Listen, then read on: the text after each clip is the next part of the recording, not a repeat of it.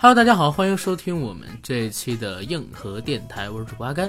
大家好，我是小九，非常高兴呢，又能在空中和大家见面。这是我们硬核电台的最新一期节目——吐槽大会饭圈文化。哎，为什么要把这两个话题结合在一起聊呢？因为就是很魔性的这两个话题，在这段时间里边关联到了一起，而且引起了社会上很大的争论。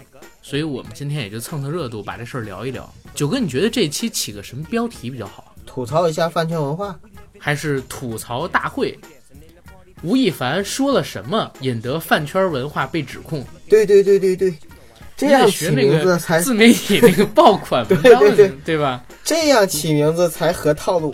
吐槽大会，吴亦凡说了什么，引得被粉丝谩骂？不是，吴亦凡说了什么，引得网友谩骂？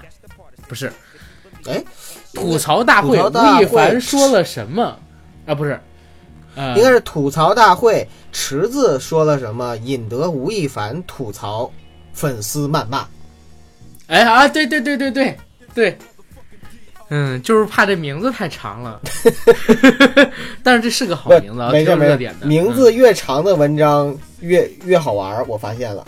但是在各大播客平台，咱们只能上传最多十五个字的名字呀。呃，是吗？对啊，我数一下啊。吐槽大会池子说了什么，引得吴亦凡吐槽，粉丝谩骂二十一个字儿，太多了。到时候到时候看吧，到时候看吧，精简一下，精简一下。嗯，好，别跟大家扯淡了啊，咱们先进今天的广告。啊，我们的节目《硬核电台》已经在全网各大播客平台独家播出，欢迎各位收听、订阅、点赞、打赏、转发我们，也欢迎在微博和微信平台搜索“硬核班长”，关注我们的官方账号，尤其是微信公众号。十一月八号当天下午，我们上传的一篇关于六小龄童老师的一期音频节目。那期节目呢，因为呃，涉及到的一些问题，我们不会在各大播客平台上传，所以希望大家可以移步到公众号去进行收听哟。好，九哥，咱们进今天正式的节目吧。哎，不过阿甘，就是我是想知道吐槽大会怎么跟吴亦凡又扯上关系了呢？第一期请的不是王力宏吗？是，但是我觉得吧，王力宏没有什么可吐槽的点，反而在吐槽大会的那一期节目里边，大家不断的提到吴亦凡的内容。像是我很喜欢，哎，对对，像是我很喜欢的那个京剧昆声王佩瑜，啊，小孟小冬，他当时呢就说一个，我们京剧比起说唱，可能差的就是一个死根儿，死根儿，死根儿。对对对，用那种老生的，就是京剧的唱腔说说出来的，死根儿。呃，我肯定学的不像。后来呢，又有池子骂热狗，说大家很多人都觉得狗哥这个人很 real，但是我觉得并不是。他要真这么 real，还能跟新生代老炮儿一起录那么长时间节目吗？虽然吴亦凡不在江湖，但江湖之中总有他的传说。虽然吴亦凡不在吐槽大会，但吐槽大会中他是永远的主角。我非常期待，就是吐槽大会办到这个季结尾的时候，吴亦凡能站上主咖的台面，然后请什么张艺兴啊，然后池子李诞啊，他们一起去吐槽他。那个我一定会看的，而且我还会给腾讯买会员去看。我觉得那个就真的是可能会慢慢就变成全武行打起来了。对，但是你不觉得很有点吗？如果吴亦凡真的来当主咖的话，而且对他可能现在的人设还是一种洗白呢。哎，你说吴亦凡对吐槽大会，我真的感觉就好像是郭小四对于你的那种情节，你知道吗？我对郭小四的情节。啊，对你对郭小四的情节，郭小四对我的情节可能说没有我对他的那么简单，知道吧？因为从他的性取向来说啊，他对我的情节可能会比我更复杂一点。因为我是纯粹的对他的就是讨厌，但是他对我可能除了讨厌之外，说阿甘正面上我，就是小小的身体大大的梦想，你知道吗？对。哎，我又想到那个头像，就是那个配图了，你知道吗？这这个图我再找过来，这图我再找过来做咱这期的配图 啊！不要不要笑，那图就可以承包我一年的笑点，显得我们很猥琐。你说也不说嘛，说那个图，大大的梦想，那个那个那个图要琢琢磨一下，真牛逼！说一说，你还记得吗？对对对，嗯嗯，好。不说这个了啊，往后来说。哎，那图我们能做成 T 恤吗？有版权吗？那图不用版权吧？那就是网上流传的一个恶搞图，就跟那个狗脸一样，狗眼邪笑那个张翰那一样，啊，没有版权这么一说。嗯我觉得那个我们可以做一个，哎，做个东西。那行了，你先先进节目，先进节目啊，还是给大家就是科普一下，到底为什么吴亦凡跟吐槽大会要被我们圈在一起说？除了刚才我们提到在吐槽大会里边一直有吴亦凡的一个身影，嗯，更重要的是前两天呢，呃，吴亦凡他的粉丝，还有吴亦凡他粉丝所做的一些事儿，惹恼了社会上边的某些群体。这些群体里边有我，有九哥，当然了，还有吐槽大会里边的一个主创人员池子。池子和吴亦凡的粉丝呢进行了几番较量吧，最终在社会大环境的大势下，池子算是兵不血刃的赢了。现在我们就给大家梳理一下到底是怎么回事儿。十一月六号呢是吴亦凡的生日，今年这个生日本来是一个非常喜庆的日子，而且粉丝给吴亦凡准备了非常大的惊喜。但是到了后来，这个惊喜变成了一个非常大的笑话，变成这个笑话之后就。九哥，你你笑什么？我还没我还没说到后面。因为你这个停顿搞得好像需要我接一下。哦，没有，没有，没有，有节奏，我们要有节奏。就是他这个惊喜变成了笑话，然后不单是在中国成了一个笑话，而且走向了全球，让全世界都在拿他当一个笑话。这件事儿因为什么引起的呢？原因很难以启齿，就是因为吴亦凡的粉丝花钱帮吴亦凡打新歌、买榜。大家可能说不明白这是什么意思，我们给大家解释一下。比如说，咱们国内有 QQ 音乐的榜单，有网易音乐的榜单，其中的新歌榜都是新上线的歌曲在一段时间里边的销售额或者说是热度排行所造出来的。吴亦凡他的粉丝们呢，或者说现在流行的这些小鲜肉的粉丝们，每当自己的偶像有新歌要上的时候，粉丝就会一个群一个群的开始收费，一个群一个群的开始给自己的群友们下这个购买指南，约定在某一个时间集中买专辑、集中买歌的下载版权，以帮助自己的这个偶像把这个歌曲的排名给顶上去。这种事情在国内是很常见的，但是为什么说惊喜变笑话了呢？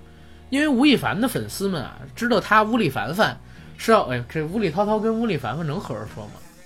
啊，不管故意凡凡，对，这他吴亦凡凡啊是走国际范儿的，走欧美市场的，所以他们今年的目标呢，也就不仅仅限于是把什么 QQ 音乐、网易音乐、Q 酷狗音乐啊这个类型的呃新歌平台霸榜，他们放到了更远的一个目标，就是全球的 iTunes 下载榜上。从十一月二号吴亦凡发布新专辑开始，吴亦凡有七首新歌称霸北美 iTunes 前十榜单。我之前看过一篇文章，在这个文章里边说，整个北美有这样人气的只有碧昂斯，但是吴亦凡跟碧昂斯在北美的人气相差的就不只是十万八千里了，对吧？我觉得是如来佛的一个五指山这么大。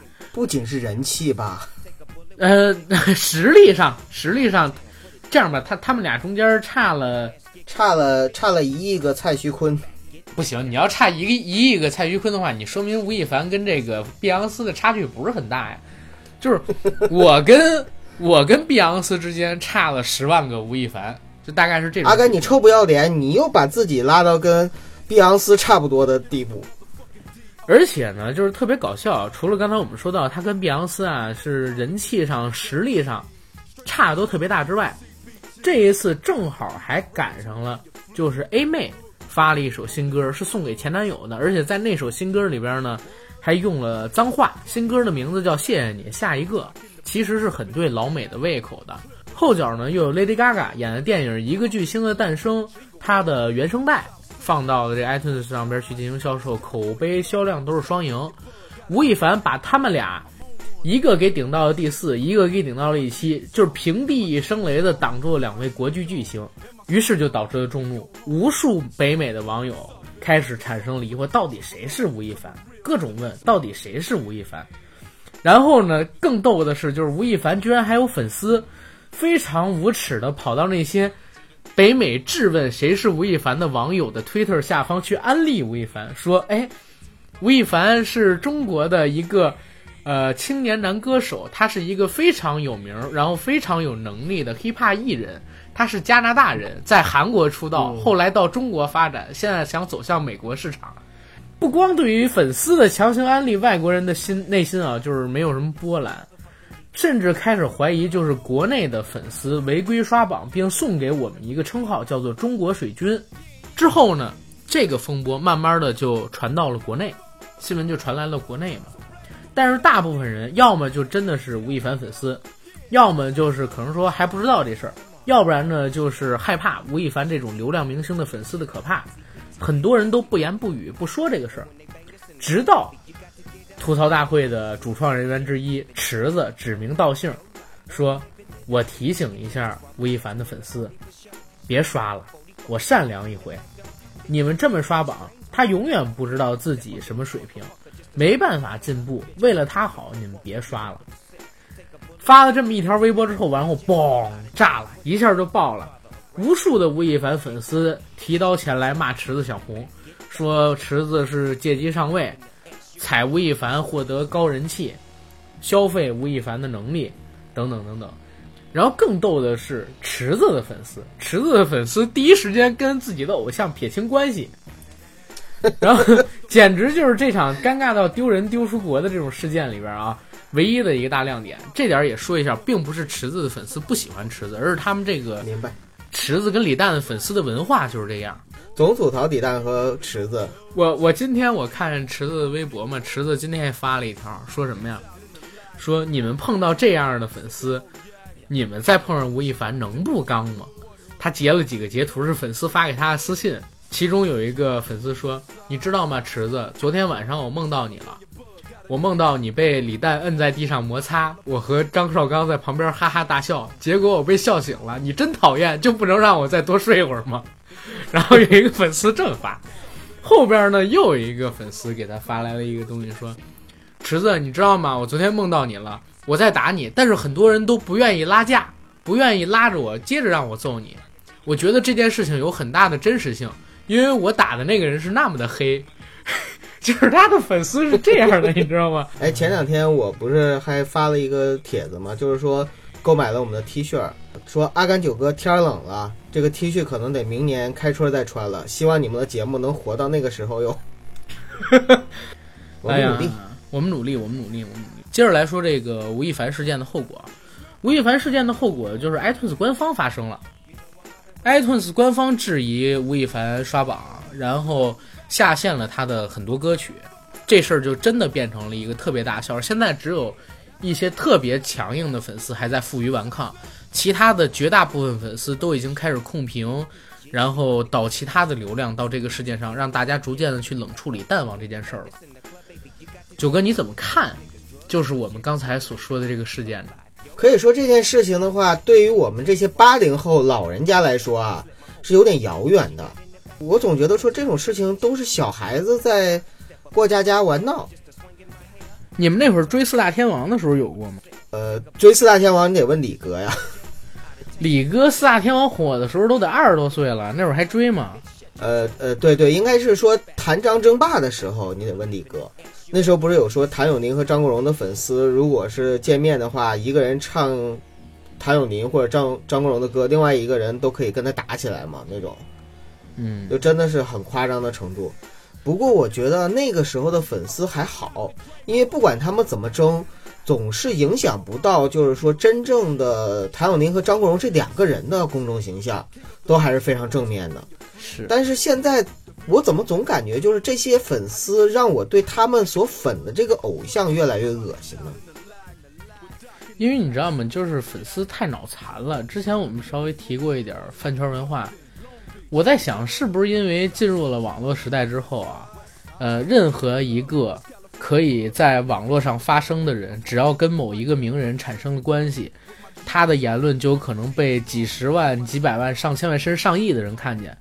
那如果说他的偶像出了一个事儿，他这个偶像是有流量的，我们肯定要去关注他，对吧？他在自己的偶像的下边说了一些什么，他也被我们这几十万人、几百万人、几千万人、上亿人看到了。他如果说的很难听，我们自然而然就会对他有反感，而且对他代表的那个群体，还有这个群体所维护的人产生反感。很对，或者说，在逻辑上是非常自洽和成立的。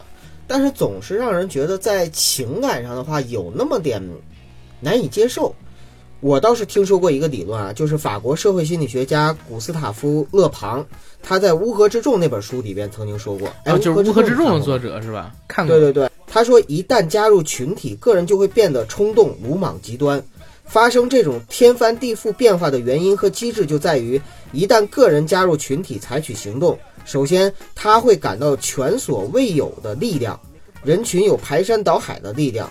个人加入群体后，立刻会感受到这种力量，而这种感觉在每个人孤立存在时是完全没有的。嗯，其次，个体的责任感迅速消失，因为他会感觉到自身的责任被分被分散到数量庞大的众人身上，在他个人的身上就趋于零了。第三，在群体里，成员的知识水平、推理能力、价值取向差异极大。由于数量庞大、时间短促，成员之间完全无法展开理性辩论，只有符合人群在知识水平、思考能力、价值取向上最大公约数的信念，才能推动群体采取行动。而这些最大公约数的信念不可避免是简单而原始的。其实我刚才说的这个理论，简单来说就是大家可以这么理解，就是一个人如果融入到了某个群体之中，他的智商就会变低了，然后呢，他的责任感就会几乎就趋近于零。就说白了，就是他做什么事情的时候，他不用考虑承担后果和责任。对对。就我们所谓的法不责众。你说的就是乌合之众的核心观点，因为乌合之众里边有一个观点是说啥呢？就是人如果凝聚成了群体，不一定是好事。凝聚成群体之后，你的很多自我意识就会慢慢的被淡化，然后群体的意识不一定是正确的。但是当群体的意识一旦形成之后，你在这个群体里边，你就会无条件的跟着这个意识去走。到那个时候的话，就是我们所谓的你刚才所提到的智力呀、心智啊什么的东西，都会逐渐隐没在那个大的、庞大的群体意识的概念里边。就比如说现在这些所谓的流量明星的粉丝，他们加入到流量明星的那些粉丝群里边去，每天听到的都是各种案例。而且现在的饭圈文化，为什么我叫饭圈文化啊？每天要求核心的粉丝关注这个偶像的粉丝，要去转发多少次、多少条这个偶像所发的微博，然后每天呢要向多少人安利多少次他这个偶像的微博里的新歌，还有微博里的广制制式告。化标准了。呃，对，有知识化标准，就是每天你必须得转发多少条，因为他们要造数据嘛。咱们现在了解到微博，我我我知道的可能是这些，但是可能不准确啊。有不少的粉丝自发性的，只要他这个明星一旦发了微博，他一天最少要把这一条微博转十遍到二十遍。而且如果这个粉丝发现自己的偶像明星发了一条广告的话，无条件的要向其他人一边艾特一边转，最起码也是十遍到二十遍。为什么？因为这帮粉丝觉得，如果帮偶像这样做了，偶像的商业价值会有增多，会有更多的广告商找到偶像，然后能让偶像赚更多的钱。就是现在的这个饭圈文化已经到了，在我看来，是奴性加变态的一个地步。但是确实也有非常大的经济体量。所以阿甘，就你知道，我刚才听到你在讲述这件事件的时候，我心里面是有一种非常，嗯，其实可悲，不气愤，对，不气愤，因为跟我没关系。呃，可悲吧，也谈不上，就是我我没有资格去可怜或者说悲悯别人。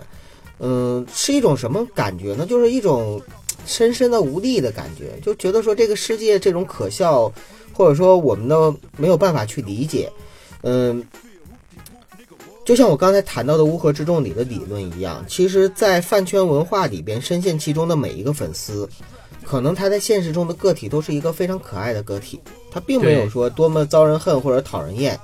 嗯，我身边有几个小朋友，小女小女孩儿，呃，是迪丽热巴的粉丝，还是北京迪丽热巴后援会的会长，我就靠，就是是真的非常喜欢迪丽热巴，而本人呢，就是因为是我们私下关系特别好，接触的特别深，就是人都是特别好的孩子，彬彬有礼，然后非常的好。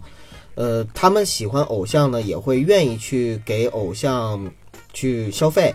你比如说前两天我就听说他们去逛街，专门从房山这边跑到城里，就是开车去。你知道去买什么吗？就是去买迪丽热巴代言的一款比较贵的奢侈品的首饰。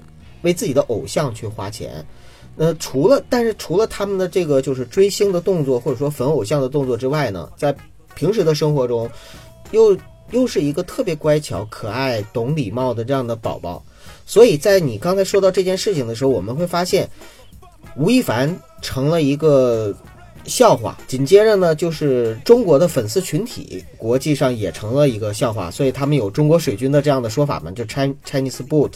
进而就是让整个中国的形象可能也会像又产生了一些负面的东西，但是我们会发现这个群体是存在的，但是我们把它如果拆分成每一个个体的时候，又似乎每一个个体都没有责任。我没我有什么错？我喜欢明星我错吗？没错。我为明星去消费有错吗？没错。我为了去支持我的明星去做一些，哎，所以啊，九哥就说归根到底一句话，你知道吗？我今天。发了一条微博，就是转发池子的一条控诉吴亦凡粉丝的微博。我是这么评啊，那你好勇敢。对我说，哎也无所谓，也没什么，就是太多的粉丝关注我的微博。我又说了一句话，我说看起来吴亦凡的粉丝比吴亦凡努力好多呀。对，就是尤其是在现在这个时间段，对，就是你要你要说吴亦凡在出道之前。做这个练习生的时候，那会儿下功夫，我是相信的，因为韩国的这个生态就是那样嘛。你每天不停的练舞，不停的练歌，然后不停的参与各种各样的练习，才叫练习生。你也没有出道，但是当他回到国内之后，我是真的感觉到啊，归国四子里边，除了张艺兴，还有黄子韬，他们俩还算是不错的，比较努力，在正经干事儿的以外，鹿晗、吴亦凡。这两位是真不行，尤其是吴亦凡被粉丝捧到了一个已经算是盲目的境地了，你明白吗？就是他真觉得自己是中国 hiphop 代言人，真的觉得自己是 Young OG，觉得自己是那个老炮儿，水平无敌的这个 hiphop 教主了，真的有一点这种感觉。对，就就吴亦凡本身，呃，他。他可以说不是，也没有犯罪，也没有做错任何事情。他可能做错的事情就是 太不努力，或者说没有配得上他现在拥有的粉丝对他的喜爱。因为刚才我不提到了这个 EXO 四子嘛？鹿晗、吴亦凡，然后张艺兴、黄子韬。对，黄子韬其实走的是一个逗逼人设，他自己走的就是自黑路线。你因为他走这种路线，反而你现在很少有人。去攻击的，反而大家都是跟人很善意的在调侃。对张艺兴呢，就是路子走得很对。第一呢，吴亦凡当年是第一个从 EXO 解约的，对吧？第一个退团的。后边鹿晗跟黄子韬他们都退团了，就张艺兴没退，而且现在还坚持的要参加这个 EXO 的活动。所以以前老粉丝对他的观感都特好。再有一个，张艺兴本人就是一个。反正人设是一个非常老实的小绵羊，又在这两年吧比较良心的一个综艺《极限极限挑战》里边刷了很多的好感，认了几位大哥。今年关键又上了一部就是口碑很好的电影，他的演技还很受好评，对吧？一出好戏，好戏，对啊。然后要综艺还出了个很好的综艺，就是这个《偶像练习生》，不单是帮蔡徐坤赚到流量，自己确实也赚到了流量，还赚到了话题度跟地位。啊，所以现在他走的路，我觉得是挺正确的。鹿晗呢，公开女友之后掉粉无数，但他一直在我看来也是一个很难定位的艺人，因为哪方面都不拔尖儿，但是就是乖乖的，富有点少女气质，有点符合现在这些女生们她们心里边喜爱的那些爱豆的样子。吴亦凡是四个人里边原来最不讨喜的一个，不是。吴亦凡是他们四个人里边原来吧先天条件最好的一个，因为他个儿最高，然后长得其实也很有那种，呃，high fashion 的那种感觉，就是能能做时尚偶像。他不当时就代言了有货吗？梳一个光头的时候，对，又一出来就演了老炮儿，有华谊的人在捧他，又上了周星驰的电影，但是没有想到是就这么一步一步顺风顺水上，他太顺了。顺到让人想骂他，而他的表现又一点儿都不好。你包括他现在演了这么多电影，没有任何一部能在大家的，呃，口诛笔伐之下对他的表演啊能留下好评的，几乎没有任何一部。除了他的粉丝，没有任何一个人觉得他演得好。做再有一点又非常的就对是遭骂，做综艺呢，留下了一个永永远的污点，就是你看这个碗，它又大又圆；你看这个面，它有长又宽。就是吴亦凡给人的感觉就是他自己呢特别嚣张，虽然他没有想表现的很嚣张，但是他就是特别嚣张的样子，让人看着特不爽。然后你又觉得他没实力，还天天有这么好的资源，这么多的粉丝在惯着他，这点其实，哎，说白了，咱们也有嫉妒心态。但是我特别认同池子说的那句话，就是他现在是很好，这没错儿，但是呢，他还能更好。你们粉丝有的时候把他给捧得太高了，让他自己沉浸在一个周围人全是 yes man 的那么一个氛围里边，他就永远看不到自己的不足，不愿意去进步了，不是吗？关键是你说他出道这么久了，然后而且是以歌手的身份出道的，结果是刚刚在他生日的时候发了一张专辑第一张个人专辑，对对啊，对，第一张个人专辑。所以如果粉丝再说我们家凡凡已经这么努力了，你不知道吗？真的是他到底哪里努力？你你你想啊，吴亦凡这两年到底干嘛了？九哥，你知道吗？就咱们，比如说，咱们作为一个就是加拿大关注炮王，吗？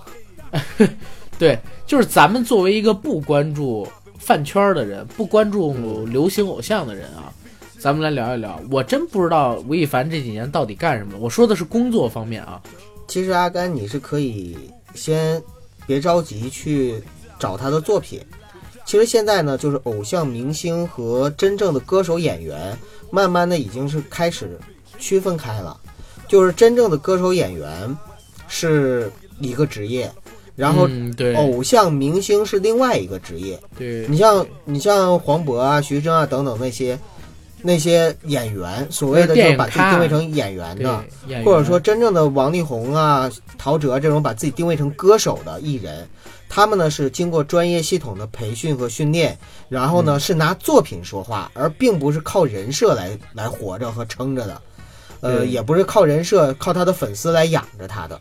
那反过来呢，就是现在越来越多的像这个回国的这四子，还有就是回国三子，回国三子，好吧，再加上那个蔡徐坤啊，什么周朱一龙啊什么的这些人，就是他们其实最开始出道的时候就是走的偶像明星路线，而这种偶像明星并不是需要作品来说话，他靠什么呢？就是或者或者可以这么说，他们本身就是一个作品。就是他们粉丝，就是经纪公司包装出来，然后由他们粉丝来供养着的这样的一个作品，而这个作品的目的就是让他的哎，粉九哥，你，说这个理论好对，哎。对呀、就他自己就是作品，所以他需要人设，对他们来说，对对对。人设就是最重要的，而哎，不是作品最重要的。，好对，好对，就像我在花钱看一部，嗯、爱奇艺的自制剧一样，嗯。只有 VIP 才能看，所以我要给这部剧每集付费。嗯，我这样追下，我是这个剧的剧迷。你说的这个偶像也是，这个偶像从诞生一直到他过气，中间这个过程里边都是经纪公司在包装他，嗯，然后是他的人设在支撑他。我们就像追着这个剧一样，向别人安利他的好看，人生，对对对，然后追他的人生的这些经历，然后看他获得什么样的成就。哎，对你这个理论挺有意思的，我倒是第一次接触这个，但是我还是觉得很傻逼啊。就是你刚才说到有一点，说现在已经开始逐渐的分开演员、歌手，然后偶像，这个在韩国就很明显。嗯韩国呢，综艺咖是综艺咖，idol 是 idol，然后 singer 是 singer，然后 movie star 是 movie star，就是演员要高于歌手，歌手我们说的歌者是 singer，然后要高于所谓的 idol。idol 虽然有更高的人气、更多的流量、更多人喜欢，但是在社会地位还有说演艺界的评价上，真正的大的颁奖礼的舞台上边，你永远看不到 idol。你比如说青龙奖，韩国电影青龙奖，对不对？我们想到永远都是李秉宪呀、宋康昊啊，或者说是程东日这样的演员们啊，我们永远也是很尊敬他们的，反而不是像现在提到 idol 这样，就是我们说哎，他是个 idol。在韩国的演艺圈里边，idol 其实是一个相对性比较有贬义词的一个对艺人的称呼，说这个人是 idol，他不是歌手，然后他也不是演员，其实说到 idol 这个词是稍微有一点点贬义在的，而到了中国呢，也开始逐渐的有这个趋势了，就是演员、歌手跟 idol 会分开。比如说，我认为周杰伦是歌手，林俊杰是歌手，对吧？然后陈奕迅是歌手，你刚才所说到的黄渤是演员，孙红雷是演员，然后刘德华是演员加歌手。但是呢，我在聊到蔡徐坤，在聊到呃吴亦凡他们的时候，我只会想到他们是偶像，他们又不是演员，他们又不是歌手，因为又没有拿得出手的歌，又没有好看的电影，或者说演得好的电影，这个就让人很尴尬。呃，在古代的时候，就是青楼有特别火的，或者说特别红的名妓，你知道吧？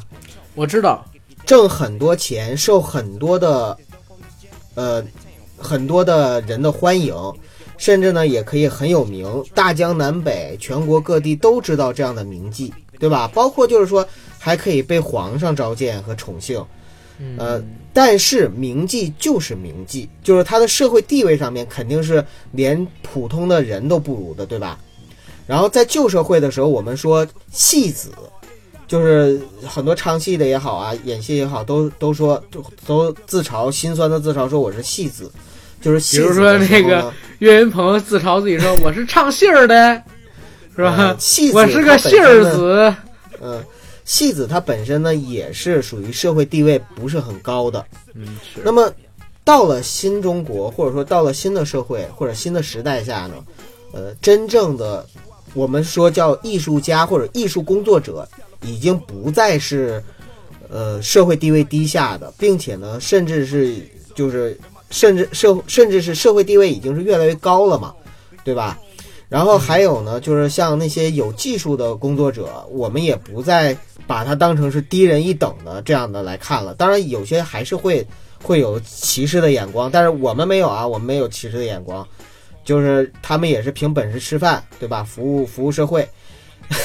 但是有一点就是，现在的很多的偶像，呃，或者说明星，他被经纪公司打造出来，他去娱乐这个世界，或者说娱乐这个社会，为他的粉丝去带来一种满足感。其实这种感觉就跟以前的戏子，或者说旧社会的戏子、古代的名妓没有什么区别。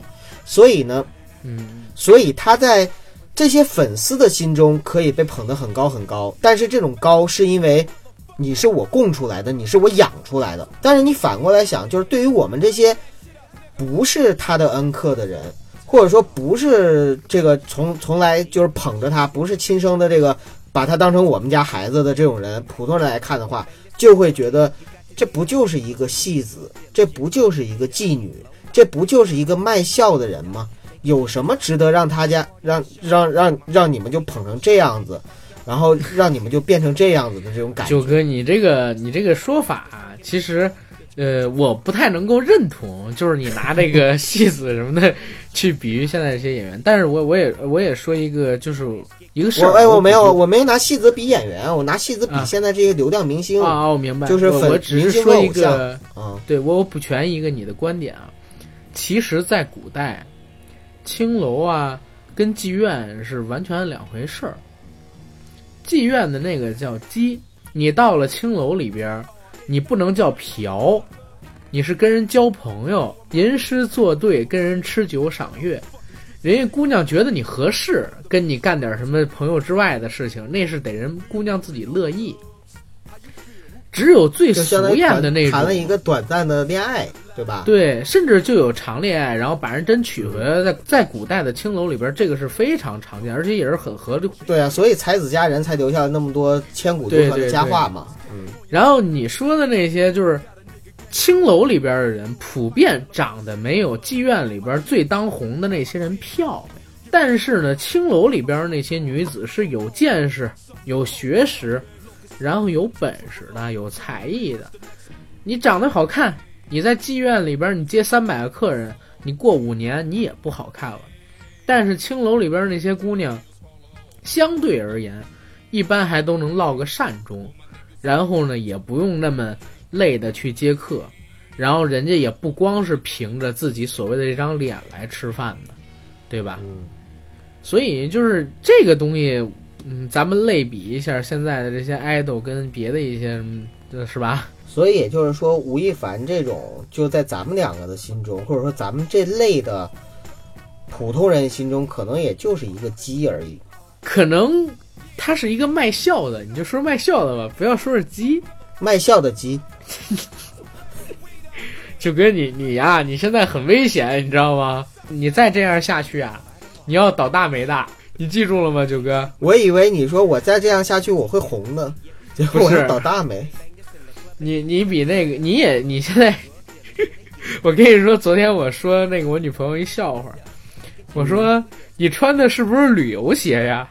死根儿的，死根儿的，是左边左左脚也是死根儿，右脚也是死根儿，所以两个脚走起路来就死根儿死根儿。这么牛逼，这么硬气，这么硬核，你敢拿吴亦凡这么开玩笑？你现在这个样子很危险，你要倒大霉的。阿甘，你很危险，你这样下去你会倒大霉的，你记住了吗？我记住了，你记住什么了？我是个很危险的人。你看，哎，我要你这样说非常好。对吧？我是个很危险的人，然后我是死跟儿的鞋，我穿的旅游鞋，死跟儿的。哎，吴亦凡真是我的快乐源泉。我刚才我就在想，你知道吗？咱俩聊天的时候，嗯，从咱们节目诞生第一期聊《绝技》里边，我就拿吴亦凡开玩笑。虽然那个时候玩笑开的还不高明吧，不是，因为第一虽然那个时候其实你更主要的是开小四的玩笑。不不不，真的是开吴亦凡的玩笑。为啥？因为在嗯那个《绝技》里边，我还记得第一期我开了一个什么玩笑，也《绝技》里边当时是陈学冬，然后跟吴亦凡一就是他们两个人绑在一起嘛，对吧？嗯，吴亦凡释放魂力的时候，把自己的衣服脱光了，然后说那个你别盯着我看，你盯着我看，我释放魂力的时候，你会觉得我很迷人。然后陈学冬扮演的那个人还脸红了，结果吴亦凡释放魂力之后，在那个三 D 效果里边，你知道那光最终集中到哪儿去了吗？集下半身中到那个不是集中到后面的那个下半身上面去了，就是他说叫尾椎骨，但是你要是稍微想歪一点儿，就是一个男的脱光了，让另外一个男的看，然后另外那个男人又说觉得他很迷人，然后导演还是一个就是公开的秘密的那个深柜里边，而且导演还是一个公开的秘密的一个 gay。你很难不想到就是菊花啊什么乱七八糟的东西，所以当时我就开了一这玩笑，我说我没想到这个魂力集中的点居然在吴亦凡的菊花上边儿，这是第一期我拿他开玩笑，后来又是无数次在节目里边提到了吴亦凡，去年就做了四期有嘻哈，对，然后还还在那个前年年底的时候聊了一次他跟小缇娜那个事儿。今年又聊了一次有嘻哈，又聊了一次偶像的时候聊到他，今天又要聊到他。咱们今天就是吴亦凡的吐槽大会的集合点啊！咱以后别做吴亦凡了吧？我感觉我消费他消费的已经有点过分了。嗯，不不不，只要吴亦凡还在的话，只要他还值得我们去消费的话，我们就还是要消费的。所以毅然决然的某种意义把他消上来讲的话，费掉最后一可能点是吧？可能我们也是他的粉丝啊，就是黑粉不也是粉嘛，对吧？我们给他造流量了对呀、啊！他其实我哎用不着我们，给他造流量其实我跟你说，九哥，我对吴亦凡是一个开始还有比较欣赏，后来变成了就是比较失望的这么一个过程的。嗯我当年很喜欢吴亦凡，他演老炮儿的时候，其实对他印象不错，因为我之前我没听过他唱歌，我都不知道他是什么 EXO 里边的成员，我就是看老炮儿认识的他。而他演老炮儿的时候，当时正好就已经准备接拍星爷的那个《西游记》了嘛，就剪了一个寸头，代言了有货。我以前在有货上面买东西，他那几个广告拍的确实是帅。而且还稍微会打打篮球，比较爷们儿一点儿。那个时候我特烦鹿晗，因为鹿晗那会儿拍了重返二十岁》，对对对，太娘了，在那里边表现，我觉得他还行。结果过了这么一段时间，又是爆出他约炮，又是爆出他没本事，然后在那装酷耍帅。尤其是去年那个《中国有嘻哈》之后，让我对他的厌烦上升到了一个极高的地步。就是我是想，我操，这个人怎么怎么怎么这么能装逼呢？怎么这么有装逼的气场？就什么都不做，一种无形的逼气就从他身上出来了，然后把大家熏得远远的，不敢靠近那种。然后各种本来我还挺喜欢的那个 rapper 都在舔着他，这让我觉得他这个人特别讨厌。有人说说中国有嘻哈带给了吴亦凡商业上边的流量成功，但是在我看来，其实带给吴亦凡更多的是争议，还有黑粉。就像我这样的人，我会特别讨厌吴亦凡，就因为那个节目。但是我们如果细数，你说，但是如果我们细数整个吴亦凡从出道至今他所做的所有的事情，可能加拿大约炮那件事情不是一个很光彩的事情，但是其实在他身上更多的、更多的，可能就像你，就像你的心态这种是很常见的一种黑粉的心态，就是更多的是失望。就像池子也说，就是他本来可以更好，或者说上天已经给了他一副这么好的皮囊，然后给了他一个这么好的机会和平台，他可以去做到更好。如果他稍微努力一点的话，可以给我们带来一个更加优质的偶像。但是，他没有给我们这些东西。对，表面上看起来很光鲜，但实际上什么也不是的这么一个操蛋玩意儿。然后旁边呢围着一堆，就是像像像围着屎飞的苍蝇的那么一帮臭虫，就那种感觉，就是让人就恶心了。哎，你说会不会阿甘？就是因为吴亦凡最近闹得太厉害了，然后呢，他的公司比如说把他雪藏或者怎么样，然后重新去打到别的粉丝，这呃，然后重新去打到别的偶像。过了几年之后，然后就有一个新的偶像取代了他。我觉得过几年之后，会有一批新的 idol 出来是肯定的。你看现在的鹿晗就知道，鹿晗是突然之间就扑了，对对吧？就没有任何征兆就扑了。包括说吴亦凡现在比鹿晗人气其实还差一点，而且在他身上环绕的还都是黑料。但是呢，我觉得啊，这些东西反而是吴亦凡的经纪公司愿意看到的，因为哪怕是黑料，这也是关注度。那就是他们最害怕就是这些爱豆，对，就是还有价值。他们最害怕就是这爱豆没有人观赏了。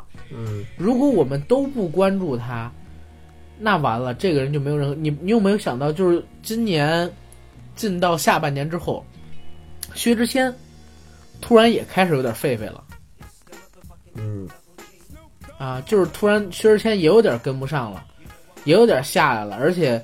呃，前些日子不是还出了一个所谓的什么新闻吗？就是薛之谦生闺女了，对吧？嗯，生了闺女之后，他把自己的手指头，然后，呃，他媳妇儿的手指头，还有他闺女的手指头摆在一起，拍了一个类似三叶草那样手指头并在一起的照片儿，然后在网上有一个，呃，就是很权威的一个在医学方面吧有名的一个微博账号，艾特了那个薛之谦说，新生儿的手指头一般是呈弯曲状，不建议家长硬掰，硬掰成那个直出的那样，有可能会影响到儿童未来的发育。因为在那个照片里，确实是小孩的手指头被掰的都发白了，然后新生儿手指头也不可能就是自然的成为那个姿势，肯定是家长硬掰成那样的嘛。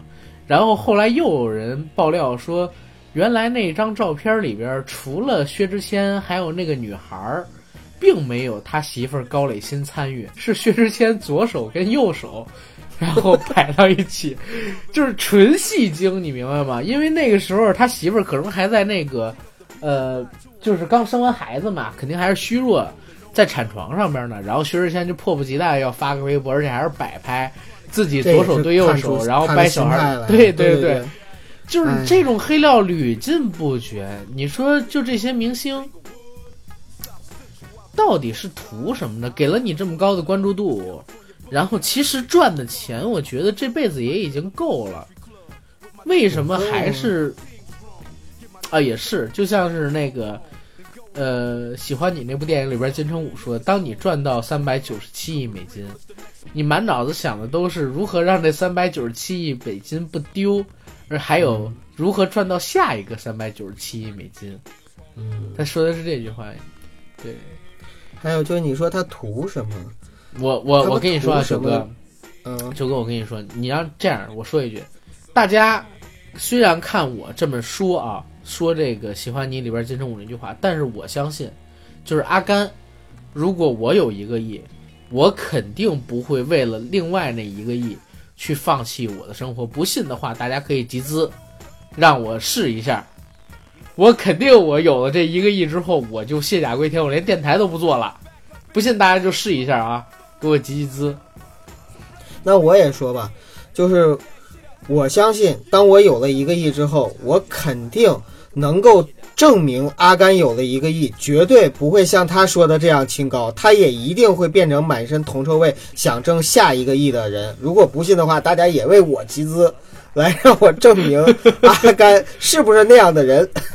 你这个样子说一个亿有点太遥远了，我们就说一千万。我有了一千万，我立刻就不做这个电台了。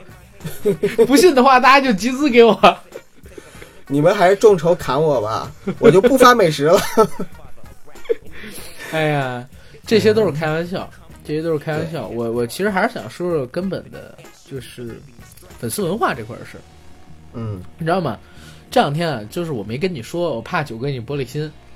有一个傻逼在微博上边呢艾特我，艾特我说什么呢？他听了咱们的某一期节目，我忘了是哪一期了。哦，对，他听了咱们当年录的，不是奇葩说那一期，录的是头号玩家那一期，说咱们俩在互相争辩啊。但是那期之前聊的不就是为了要互相争辩，故意这么录的吗？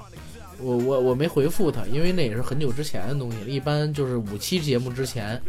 的回复我就都不回复了，就是较早一些的那些节目的回复啊、评论啊什么的，我就都不回。但是基本上档期的跟最近两期我全都会回。然后呢，我没搭理他。前两天他又发了一条那个艾特我微博的评论，是听了咱们七夕的那期特别节目，说咱们俩肯定是俩臭屌丝，然后没谈过真正的恋爱，也没有真心的爱过人。然后才能说出这样的话，然后攻击我们俩，说你们俩肯定在人生当中特别失败，然后才会这样如何如何。我当时特想回他一句，我说也是难为您了，听了我们一百多期节目，而且就是我还能感觉得到他一直在听，要不然的话不可能 半个月之前回复我五十多期，然后最近回复我一百多期的这个节目。我说也是难为您了，听了我们这么多期，然后您给出这么一个观点，哎呀，就是大致上还是一个一一个所谓的文化。我相信我们的这个听友朋友啊，这种听电台的小伙伴们，他跟那些所谓的流量明星、爱豆的粉丝们完全是两回事儿。不同的内容，你吸引到的群体是不一样的。阿甘是这样，前两天呢，我也在我们的硬核电台的邮箱里边，呃，收到了一个粉丝的，呃，收到了一个听友的来信，还不是投稿，他呢自称是硬核桃，然后呢，他呢也是给我们写了一段话，他是这样说的，呃，具体的我就不完全转述了，总之就是说，阿甘九哥听你们节目很久了，呃，开始的措辞还是很正常的啊，后面就说说。呃，我我相信你们两个人一定是，呃，就是爸爸被怎么怎么样，然后妈妈被怎么怎么样，然后 这个什么什么样的这样的人啊。当然了，你们也不用回骂我，因为我非常的好，然后家里人呢也都非常健康，怎么怎么样。然后希望你们以后的节目怎么怎么样，你你们就你们两个人就赶紧，呃，立马就是这叉叉窝窝什么的这种。然后看了这个，其实我我。就是看了这个，我我我内心没有一丝波澜，甚至有那么一点点想笑。我真的是这个心我是我是很感动，我是很感动。然后我就给他回我说：“感谢你的来信，就是我们两个人让你得到了一种精神上的满足和快乐，这真的是我们的一个就是小小的一个贡献。”不是不装逼。我也我也我也真不装逼，我也真不装逼，就是对呀，可因为咱们俩这期节目是远程录的，我现在真的是面带笑容听九哥念这封信的内容，因为我在想，这哥们儿他在写这信的时候得多咬牙切齿，而而且他还得注意措辞，你知道吗？对他还得注意措辞，对。他还得想我们会不会回骂他，哎，对对对，他还还还其实其实我是觉得没必要啊，真是没必要回骂他。因为我我始终我写了封感谢信，我觉得真是不用回骂的，因为我始终有这么一个观点，就是因为你没有必要，你知道吗？就是咱们如果回骂他，这是另外一个性质；他骂咱们，哎，这这人看不惯你俩，骂你。你们俩有那么多听友，你们俩那么多订阅的一大电台，居然骂一粉丝，这个没没没有必要。所以就是这种东西，第一爱看不看咱们啊，然后看了的话，咱也别生气，就是放诸这些恶评而去。人家说的对的，咱就接受，咱就改。如果咱觉得他说的都是狗屁，干嘛要看呢？干嘛要听呢？对吧？我这就是觉得这是我们其实是以不同的形式，或者说不同的方式，在嗯，对，也是在给很多的朋友带来快乐，真的 是在给他们带来快乐。就是我们电台可能吸引到的是一个类型的群体，然后电视节目吸引到的是另外一个类型的群体，电影明星吸引到的是一个不同的群体，然后这些不同的群体有不同的特征，不同的特征是因为他们有不同的世界观、价值观、金钱观，就是不同的人生嘛。啊，这些不同的人的价值观汇聚到一起，形成了各自的群体。明白吧？形成了各自的群体，所以我们不在那个群体里边，我们不能理解他是在什么行为准则下做出的这些事儿。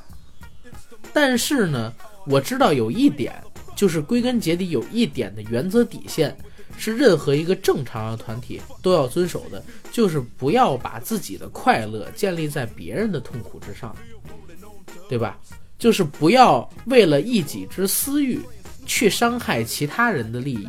尤其是当你成为一个团体的话，所谓的饭圈里边的粉丝们，他们在看待问题的时候比我们要极端的多。他们做事的时候想到的全部都是偶像，对，对，所以他们不会顾及，包括当年的那个紫光阁事件，紫光阁地沟油没错，是不是？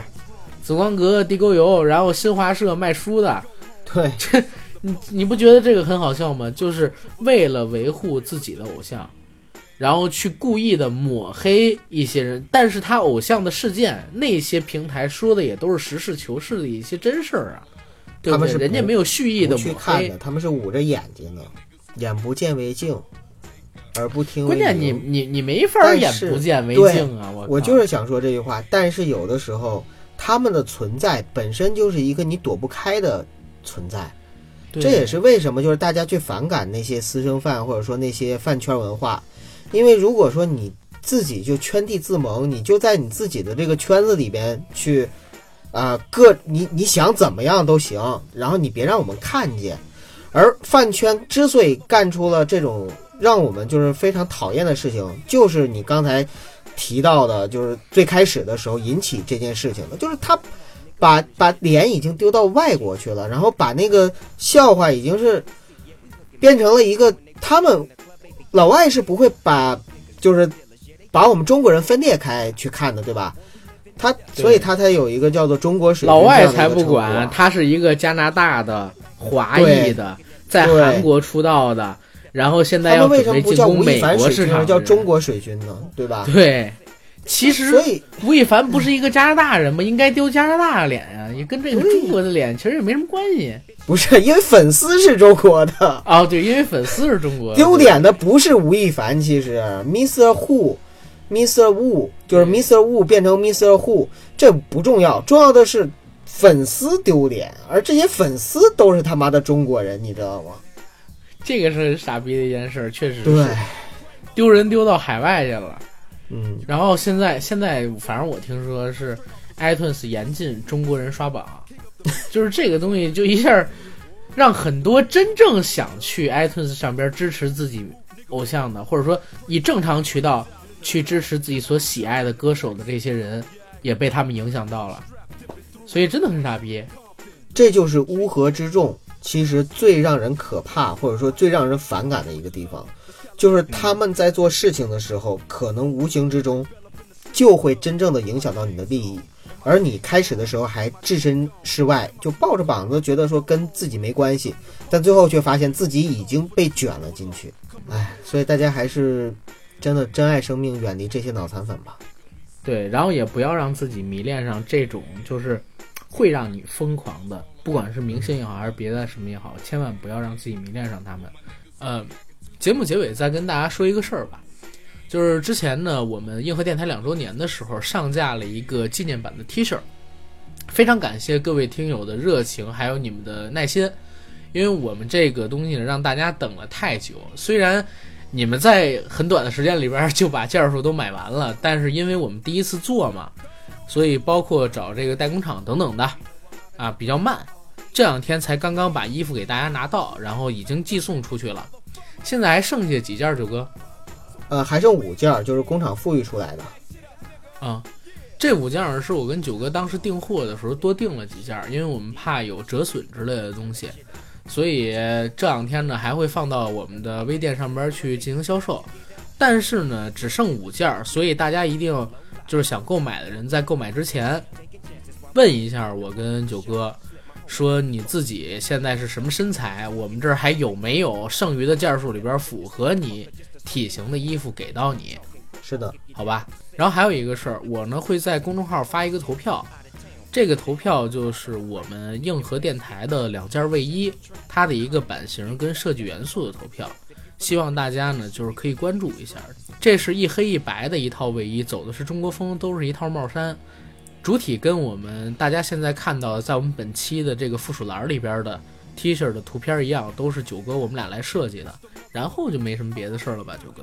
嗯，没有了。所以大家如果有关注的话，就尽快去投票。双十一的话，我们应该就会上线这两件卫衣，给大家一个惊喜的折扣吧。到时候关注我们公众号，然后在我们的公众号看文章的时候，别忘点广告哦，因为腾讯真的给钱。